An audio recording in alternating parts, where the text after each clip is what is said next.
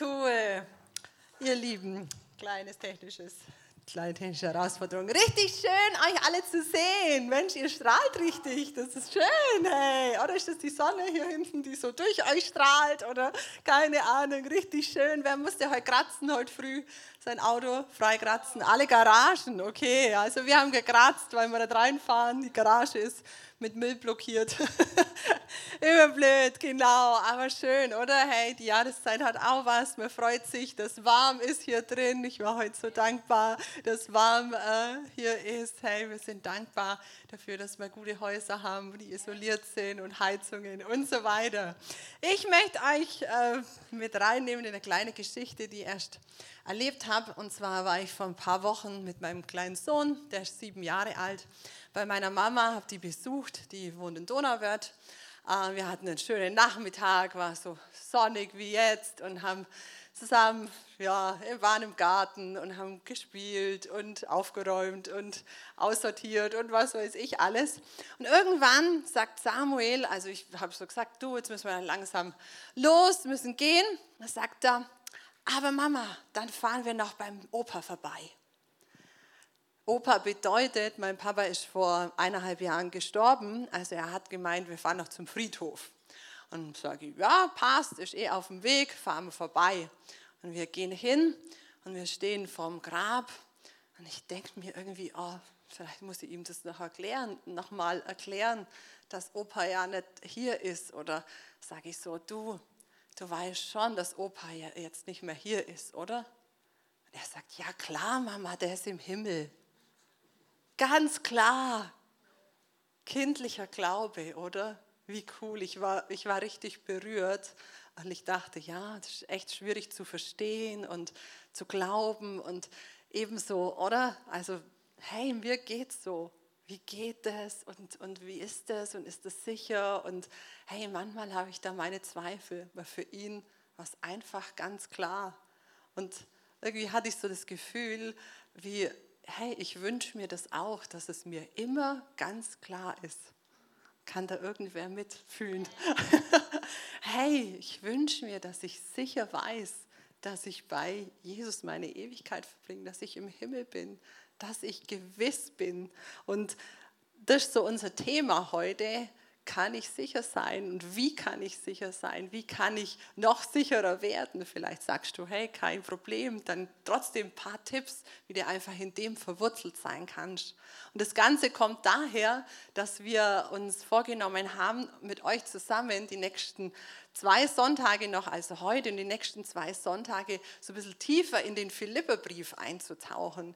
Philipperbrief ist ein ganz kurzer Brief von Paulus an die Philipper. Der hat nur vier Kapitel, also seid beruhigt. ist, nicht so, ist nicht so viel, aber wir wollen einfach in so, ein, so einen Brief mal tiefer eintauchen. Und zur Einführung habe ich heute ein kleines Video mitgebracht.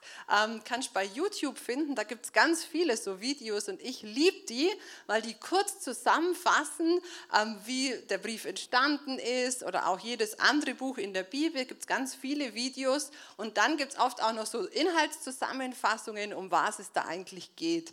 Und da ich so ein bisschen visueller Mensch bin, kann ich mir das besser merken, wenn es mir jemand mit Bildern erzählt, als nur erzählt. Und ich dachte, vielleicht ist der eine oder andere von euch auch so. Deswegen schauen wir kurz uns die Einführung an zu dem Philipperbrief.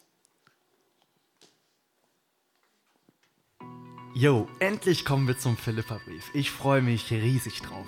Er ist von Paulus geschrieben worden und von daher wieder erst den lehrmäßigen Teil und dann den praktischen Teil. Hm, beim Philipperbrief ist es anders, weil er einen anderen Entstehungsgrund hat als die anderen Briefe.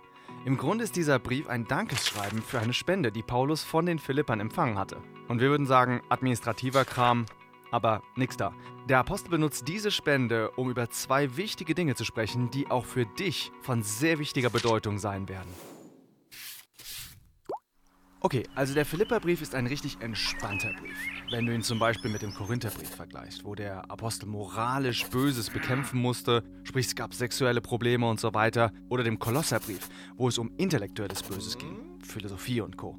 Oder noch krasser der Galaterbrief, wo der Apostel so richtig auf den Tisch hauen musste, weil es religiöse Ehelehren gab. Bei den Philippern war eigentlich alles in Ordnung. Naja, fast alles. Aber gut, erstmal ein historisches Recap. Apostelgeschichte 16, Paulus reiste mit seinem Glaubensbruder Silas auf seiner zweiten Missionsreise durch Philippi, einer bedeutenden römischen Kolonie. Und Paulus hatte dann gepredigt und einige hatten sich dann bekehrt, aber Paulus und Silas waren dabei auch ins Gefängnis geworfen worden. Und dann kam das Erdbeben und so weiter. Falls du die Story noch nicht kennst, einfach nochmal durchlesen. Der Gefängniswärter jedenfalls bekehrte sich dabei und somit entstand dort eine Gemeinde, die etwas ziemlich Krasses mit dem Paulus erlebt hatte. Und deswegen hatten sie auch einen besonders guten Draht zu ihm. Sie waren auch diejenigen gewesen, die den Apostel direkt am Anfang finanziell unterstützt hatten, als die anderen noch ein bisschen skeptisch waren. Aber warum ist die ganze Story so wichtig? Warum benutzt der Apostel Paulus ausgerechnet einen Spendenbrief, um mit den Philippern etwas zu besprechen? Weil der Apostel zwei kleine Gefahren sieht. Fehlende Einheit und Himmelsbürgerschaft. Fehlende Einheit, weil sich zwei Schwestern ein wenig am Zoffen waren und die Himmelsbürgerschaft stand ein wenig auf der Kippe, weil jüdische Lehren im Umlauf waren, die den Christen sagten, ihr dürft nicht einfach nur mit dem Kopf im Himmel sein, ihr müsst auch schon ein bisschen über die Erde nachdenken. In beiden Dingen ist Geld der Dreh- und Angelpunkt. Erstens, weil die finanzielle Unterstützung eines anderen Christen christlich-himmlische Einheit hier auf der Erde sichtbar macht. Und zweitens, weil jeder Christ, der in das Reich Gottes investiert, zeigt, dass sein Herz zuallererst für den Himmel und nicht die Erde schlägt. Okay, das ist der historische Hintergrund. Jetzt noch kurz zu der biblischen Übersicht, also wie der Philipperbrief zu anderen Briefen steht. Wenn wir den Philipperbrief mit der Wüstenreise des Volkes Israel vergleichen, so beschreibt er nicht die Befreiung von der Welt oder die Gemeinschaft mit Gott oder Probleme auf dem Weg. Auch nicht die Trennung vom Bösen nach dem Jordan oder gar wie Epheser der Aufenthalt in Kanaan. Der Philipperbrief zeigt eher das normale christliche Leben von einem Himmelsbürger, der noch nicht am Ziel ist. Der Apostel Paulus zeigt, dass er kurz davor ist und das Ziel schon geistlich sehen kann. Ein wenig wie Mose auf dem Berg, als ihm Gott das Land zeigte, aber er war eben noch nicht da. Der Christ ist also noch in der Wüste, kurz vor dem Land. Aber nicht mit Problemen wie im ersten Korintherbrief. Im Philipperbrief kommt Sünde noch nicht einmal vor. Also alles gut, aber eben noch nicht am Ziel. Okay, ich hoffe, das hat uns jetzt ein wenig eingestimmt. Im nächsten Video gehen wir dann durch die einzelnen Kapitel. Bis dann.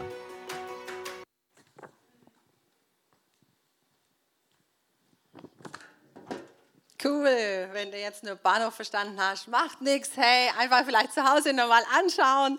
Ähm, richtig gut. Auch die anderen Zusammenfassungen. Also kann ich echt empfehlen. Crosspaint oder Bible Project sind so zwei äh, Kanäle bei YouTube, die sowas anbieten. Und ich finde es richtig cool. Die Zusammenfassung war, der Philipperbrief zeigt eher das normale christliche Leben von einem Himmelsbürger, der noch nicht am Ziel ist. Das passt doch zu uns, oder? Und das passt auch zu dem Gedanken vorhin, hey, können wir sicher sein? Wie kann ich sicher sein? Wie kann ich, wie kann ich ja, sicher sein, dass ich ein Himmelsbürger bin? Und ich habe mir das Kapitel 3 vorgenommen. Ähm, das hat damit zu tun, dass wir mehrere Standorte ja haben und wir die Prediger immer rotieren. Also seid nicht erschreckt. Das Kapitel 1 kommt auch noch und ich glaube 4 haben wir hier in Nördlingen. Ähm, aber das ist ein bisschen durcheinander eben, weil in anderen Standorten heute Stefan ist und Jürgen predigt woanders und so. Genau, also deswegen. Aber das kann man auch völlig ähm, aus dem Zusammenhang lesen. Ich lade euch auch dazu ein.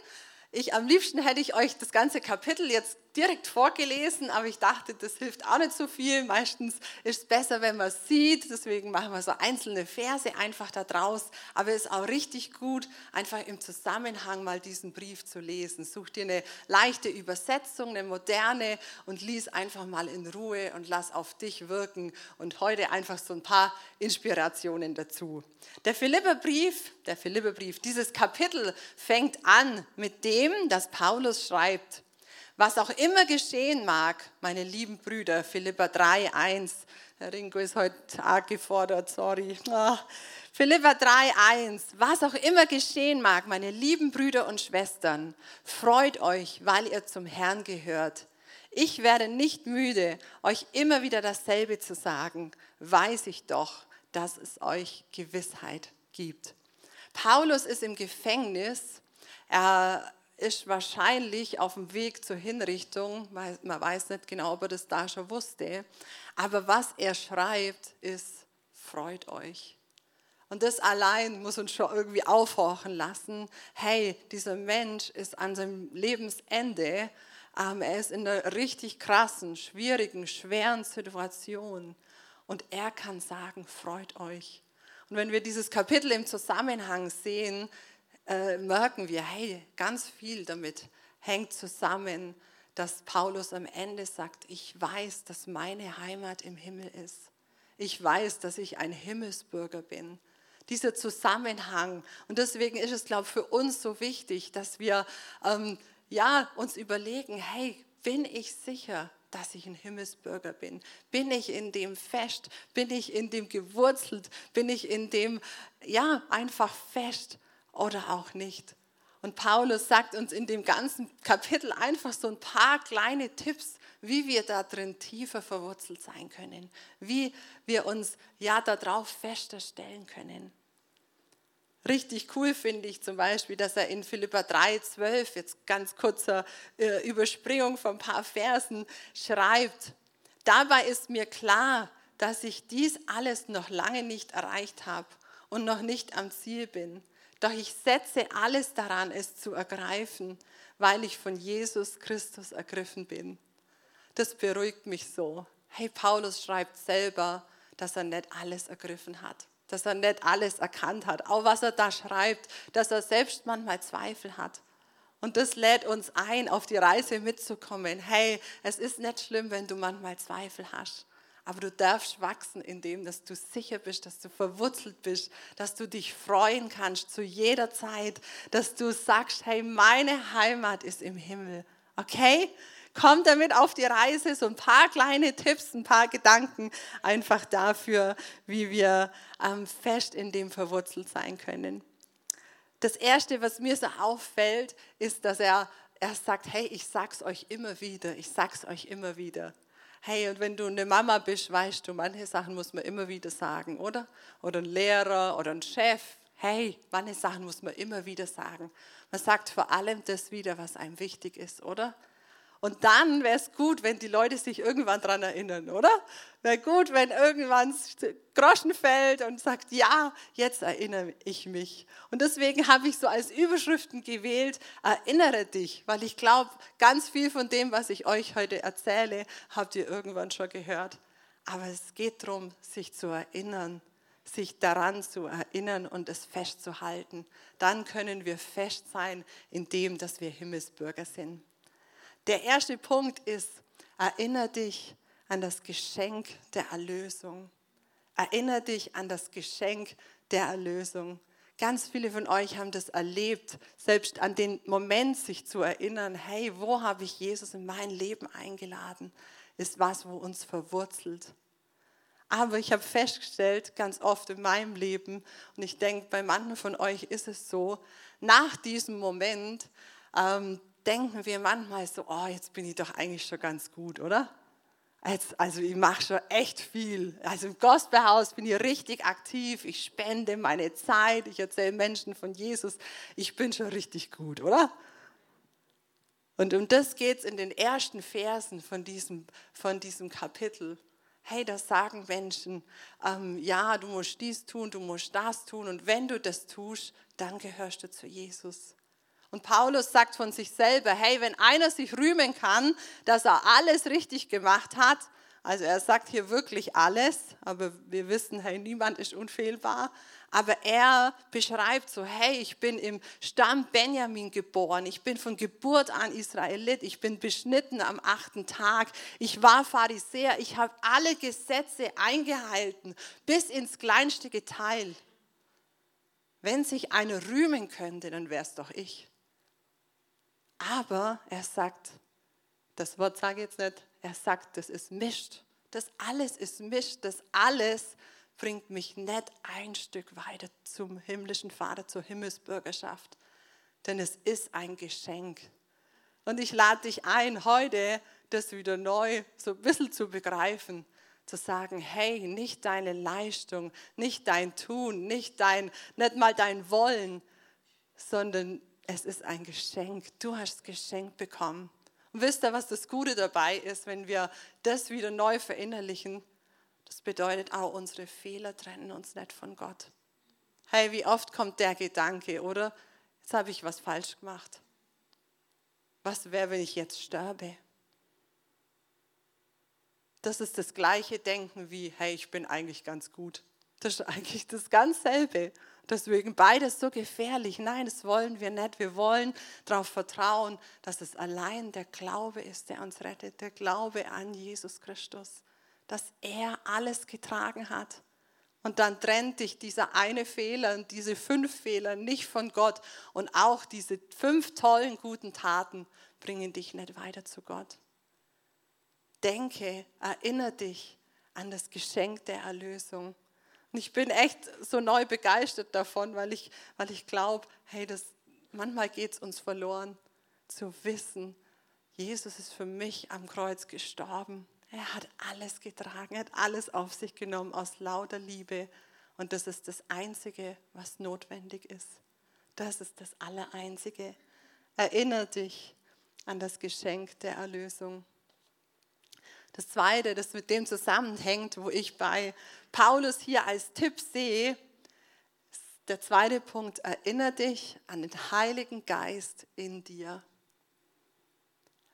Wer, wer hat von euch einen Dachboden? Dachboden oder Keller? Keller. Hey, da gibt es krasse Sachen, oder? Versteckt. Manchmal wundert man sich selbst, was man alles hatte. Immer wenn ich die Weihnachtsdeko raushole, bin ich ganz überrascht, was ich alles habe. Ich kann mich gar nicht erinnern, denke immer, oh, ich habe gar nichts. Und, und dann kommt es raus, vielleicht ein bisschen so verstaubt, so ein bisschen so mit Spinnweben und solche Sachen, Innenbewohner, Tote oder so. ja, solche Sachen haben wir versteckt in unserem Leben, in unserem Keller, im Dachboden, in der Garage, wo auch immer. Und manchmal kommt es mir so vor, als würden wir den Heiligen Geist genauso behandeln hey, jeder, der Ja gesagt hat zu Jesus, der Ja gesagt hat zum Leben mit ihm, hat den Heiligen Geist. Ich lese euch vor, in Epheser 1, Vers 3 ist es so beschrieben. Nachdem ich diese Botschaft, nachdem ihr, Entschuldigung, diese Botschaft im Glauben angenommen habt, gehört ihr nun zu Gott. Er hat euch seinen Siegel aufgedrückt, als er euch den Heiligen Geist schenkte, den er jedem Gläubigen Glaubenden zugesagt hat. Hey, du hast den Heiligen Geist empfangen, wenn du Ja gesagt hast zu Jesus. Der Heilige Geist wohnt in dir, ist in dir. Nur manchmal ist er ziemlich verstaubt. Nur manchmal ist er ziemlich mit Spinnenweben bedeckt. Ihr, ihr versteht das Bild. Hey, manchmal müssen wir ihn wieder rauslassen, auch wieder, wieder aktivieren. Wer kennt das Video? Holy Spirit, activated, activated. Wer kennt das? Oh, nur die TikToker, die vorderste Reihe. da war eine bei, bei, bei äh, so einem Gewinnspiel, also bei so einem Rätsel, und dann hat sie vor der letzten Frage, ich weiß gar nicht mehr, wie, sie hat, haben dann, was weiß ich, wie viel gewonnen, ganz viel, und dann hat sie so, Holy Spirit, ich aktiviere dich, also heißt es, hey, ich aktiviere dich. Und ich, ich selber erlebe das. Hey, wenn ich bewusst den Heiligen Geist frage, einlade, wenn ich sage, komm, Heiliger Geist, was wirk du in mir? Ich höre jetzt auf dich, ich nehme mir Zeit, dann merke ich, wie es aktiviert wird. Wir hatten so coole Dynamisabende, wo wir das geübt haben mit ganz einfachen Übungen. Vielleicht erinnerst du dich, hey, was hast du in deiner Handtasche? Was für ein Gegenstand? Was will Gott uns damit sagen? Und der Heilige Geist in uns, und das schreibt jetzt eben Paulus im Philippa 3, Vers 3, hilft uns genau, denn die wahre Beschneidung findet nicht am Körper statt, sondern besteht darin, dass Gott uns seinen Geist geschenkt hat und wir ihm dienen. Wir sind stolz, zu Jesus Christus zu gehören und verlassen uns nicht länger auf das, was wir selbst tun können. Also im Zusammenhang mit diesen Werken, es ging auch um Beschneidung, es ging darum, muss jeder damals Gläubige beschnitten werden, wie die Juden das gehandhabt haben. Und um das ging es. Und Paulus sagt, hey, die wahre Beschneidung ist, dass der Heilige Geist in dir wohnt. Er hat seinen Siegel auf dich gedrückt. Deswegen sagen wir manchmal so hier im Lobpreis, hey, wir sind versiegelt mit dem Heiligen Geist. Ja, der Heilige Geist wohnt in uns, wenn wir Ja zu Jesus sagen, Ja zum Leben mit Jesus. Und das Coole ist, in Römer 8, Vers 16 wird es super ausgedrückt, ist einer meiner Lieblingsverse. Gottes Geist selbst gibt uns die innere Gewissheit, dass wir Gottes Kinder sind. Der Heilige Geist in uns, hey, auch wenn wir das nicht verstehen, auch wenn wir das nicht checken, hey, wie funktioniert das, wie kann ich vom Neuen geboren werden, fragt Nikodemus Jesus, wie funktioniert das? Nicht alles können wir erklären, aber der Heilige Geist gibt in uns die Gewissheit, du bist ein Kind Gottes. Und wenn du das brauchst, wenn du dir das wünschst, wenn du dir diese Sicherheit wünschst, dann lade ich dich ein, aktiviert den Heiligen Geist, lass ihn mal raus aus dem Keller. Sag mal, Heiliger Geist, bin ich Gottes Kind? Wie sieht Gott mich? Was denkt er über mich? Und dann mal Ruhe sein, okay? Mal ruhig sein. Weil wenn man selber redet, hört man nicht so viel, okay? Also mal ruhig sein, vielleicht zur Ruhe kommen und wirklich den Heiligen Geist fragen. Und ich glaube, das ist ein Schatz, der, der, den man einfach immer wieder neu entdecken darf. Hey, der Heilige Geist ist für uns da, um uns zu sagen, dass wir Gottes Kinder sind. Der Heilige Geist erinnert uns auch an viele andere Dinge, an Bibelstellen heißt in der Bibel, dass er uns ja an das erinnert, was wir schon gelesen haben. Aber was er uns immer wieder auch erinnert, ist, dass es um eine Beziehung geht zu Jesus, zum Heiligen Geist und zum Vater, zur Dreieinigkeit. Auch das verstehen wir nicht. Aber hey, es geht um Beziehung. Und das ist das Nächste, wo ich glaube, dass Paulus uns einlädt, uns zu erinnern. Erinnere dich an die Beziehung zu Jesus. Es zieht sich so durch wie ein roter Faden, oder? Wenn du überlegst, hey, wenn du jemand wirklich liebst, dann tust du aus Liebe Dinge, okay? Ganz komisch wäre, wenn man sagen würde, oh, ich schenke dem jetzt drei Rosen, vielleicht heiratet er mich dann. Der, also eher der, oder? Ohne Liebe, oder? Und dieser Zusammenhang, hey, es geht um Beziehung, es geht nicht um Werke, es geht nicht um was du tust, es geht nicht um das, was du leistest, es geht auch nicht um das, was du nicht tust. Auch die Einhaltung aller Gebote ist, ist nicht das, was sich Gott wünscht, was sich Jesus wünscht, sondern die Beziehung zu dir, eine innige Beziehung zu dir. In Philippa 3, Vers 10 heißt es, um Christus allein geht es mir. Ihn will ich immer besser kennenlernen. Ich will die Kraft seiner Auferstehung erfahren, aber auch seine Leiden möchte ich mit ihm teilen und mein Leben ganz für Gott aufgeben, so wie es Jesus am Kreuz getan hat. Wow, das ist richtig krass, oder?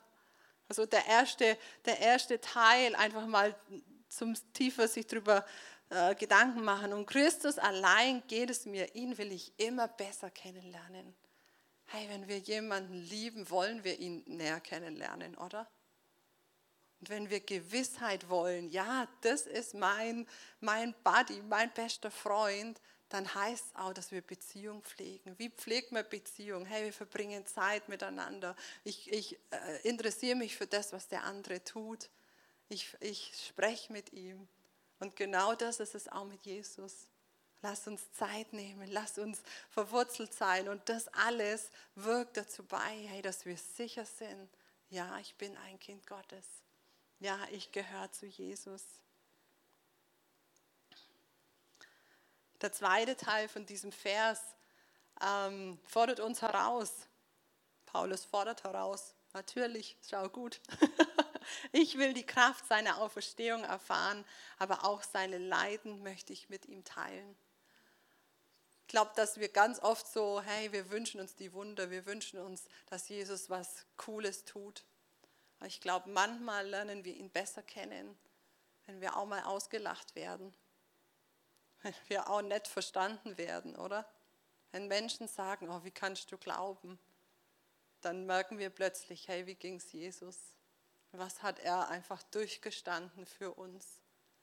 Und ich lade uns ein, auch in, in diesen Bereichen einfach offen zu sein, zu sagen, ja, ich wünsche mir Wunder, ich wünsche mir die Auferstehungskraft, ich wünsche mir das, dass, dass Gott jetzt schon wirkt in meinem Leben durch diese Auferstehungskraft. Aber ich will ihn auch besser kennenlernen, auch wenn es ja, durch Täler geht, auch im Leid, auch in, im Schmerz, auch in Herausforderung.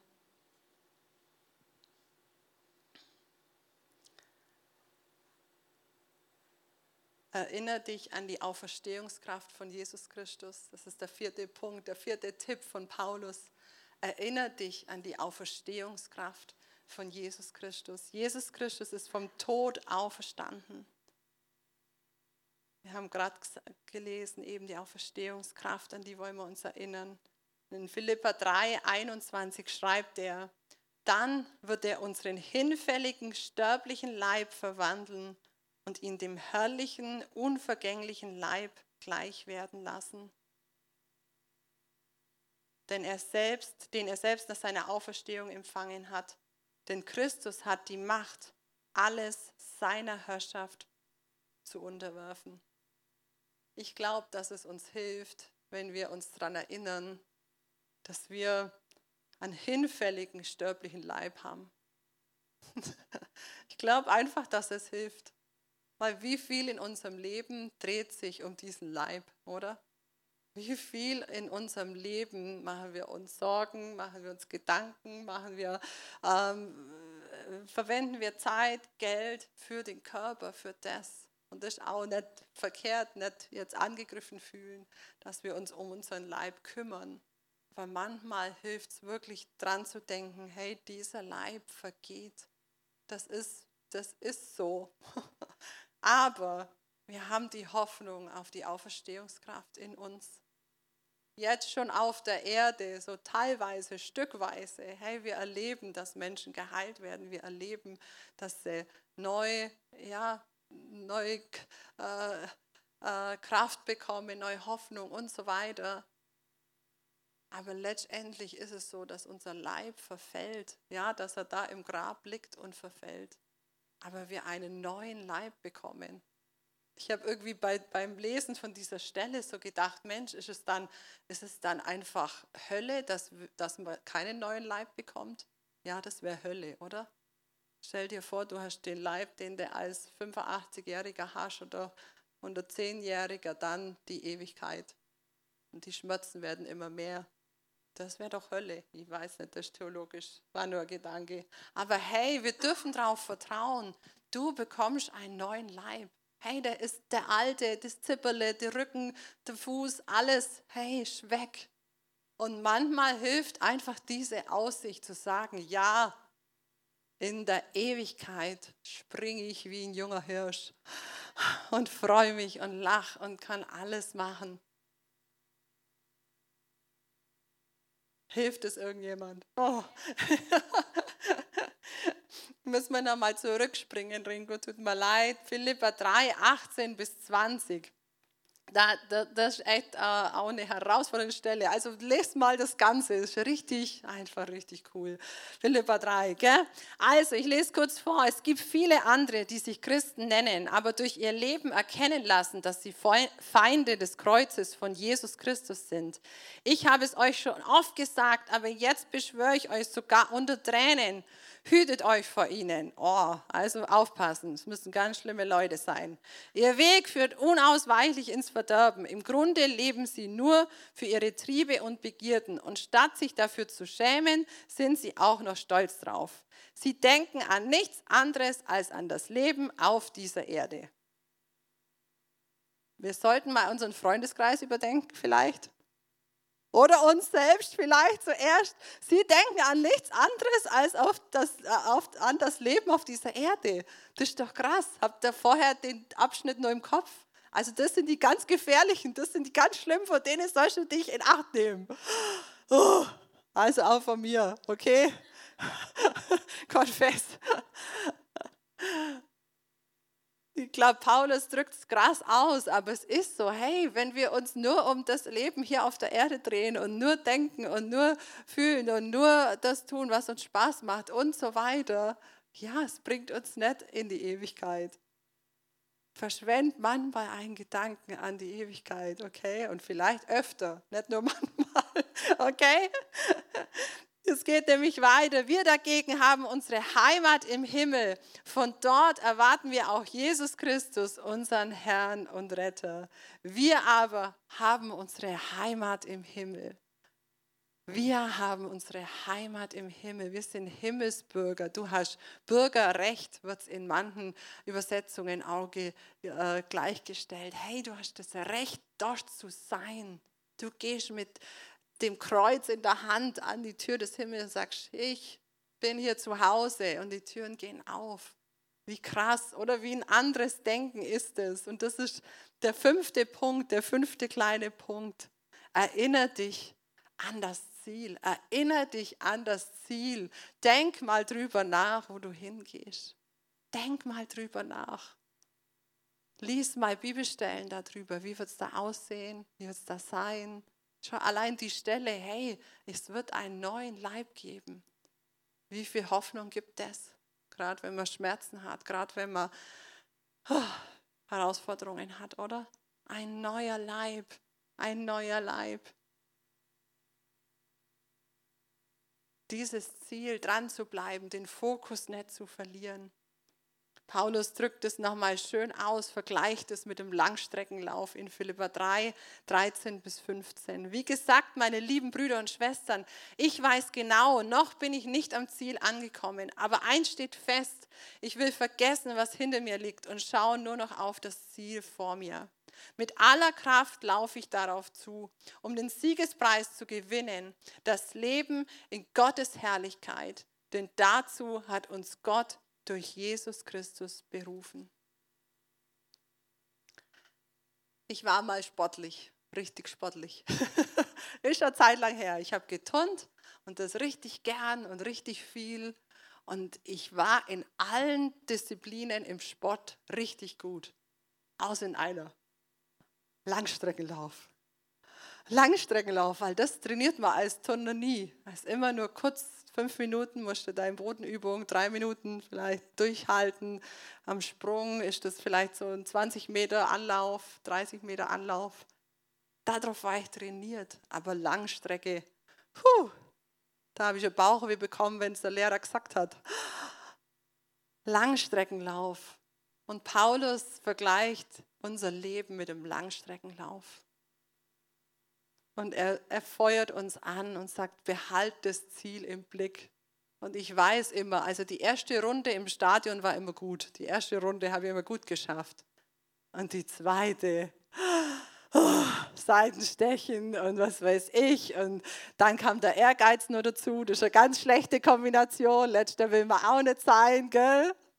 Ganz schlecht. Und dann presst man durch und es geht irgendwie und die Beine schmerzen und und so ist unser Leben. Hey, ganz, ganz offen und ehrlich.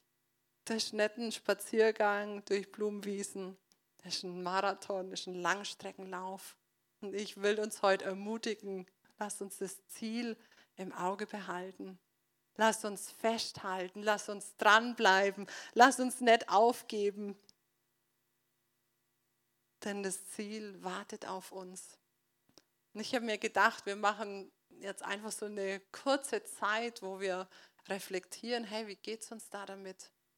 Wie, wie ist unser Stand? Unser Worship-Pastor in Aalen, der Pala Friesen, hat ein ganz tolles Lied, geschrieben über die Ewigkeit. Die Ewigkeit ist mein Zuhause. Und ich lade dich ein, einfach jetzt im Sitzen, du kannst deine Augen zumachen, zu reflektieren, hey, kann ich das sagen? Bin ich da drin fest? Und vielleicht einer dieser Punkte, sich zu erinnern, hey, die Erlösung ist ein Geschenk. Ja, der Heilige Geist wohnt in mir. Ich aktiviere ihn jetzt und sage, Heiliger Geist, zeig mir, wo ich stehe. Oder einfach diese, diese ja, Gewissheit, das Ziel vor Augen. Ich gebe nicht auf. Wir lassen jetzt das Lied laufen und ich lade dich ein, einfach Gott zu begegnen in diesem Lied.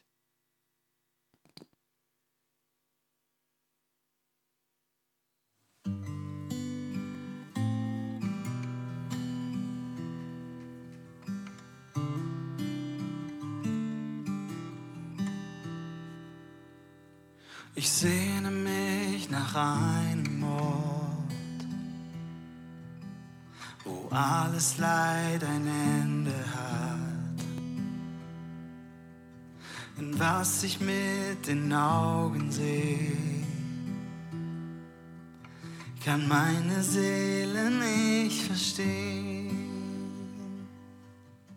Ich weiß, du hast den besten Plan, auf den ich mich verlassen kann. Auf jedem noch so schweren Weg schau ich auf das, was nie vergeht. Die Ewigkeit ist mein Zuhause. Du hast sie mir ins Herz gelegt. Auch wenn ich sterben werde, weiß ich, dass meine Seele ewig lebt. Und diese Hoffnung wird mich tragen bis ich dir gegenüberstehe. Ich weiß, ich bin nur zu Besuch, denn wahre Heimat gibst nur du. Als Bürger deines Himmelreichs werde ich für immer bei dir sein.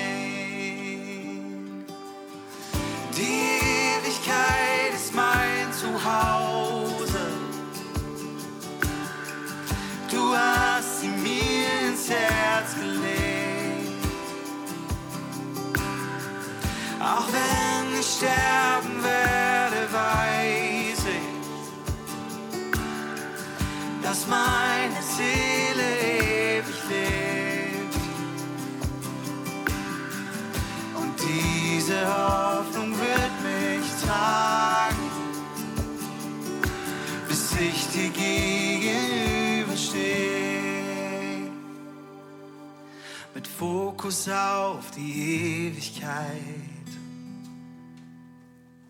lebe ich für das, was ewig bleibt.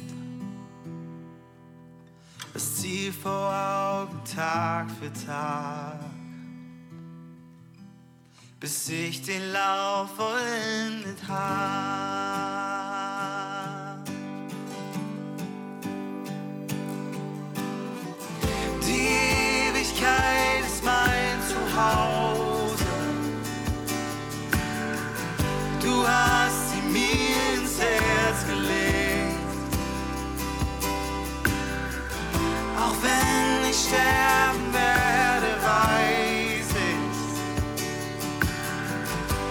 Meine Seele ewig lebt. Und diese Hoffnung wird mich tragen, bis ich dir gegenüberstehe.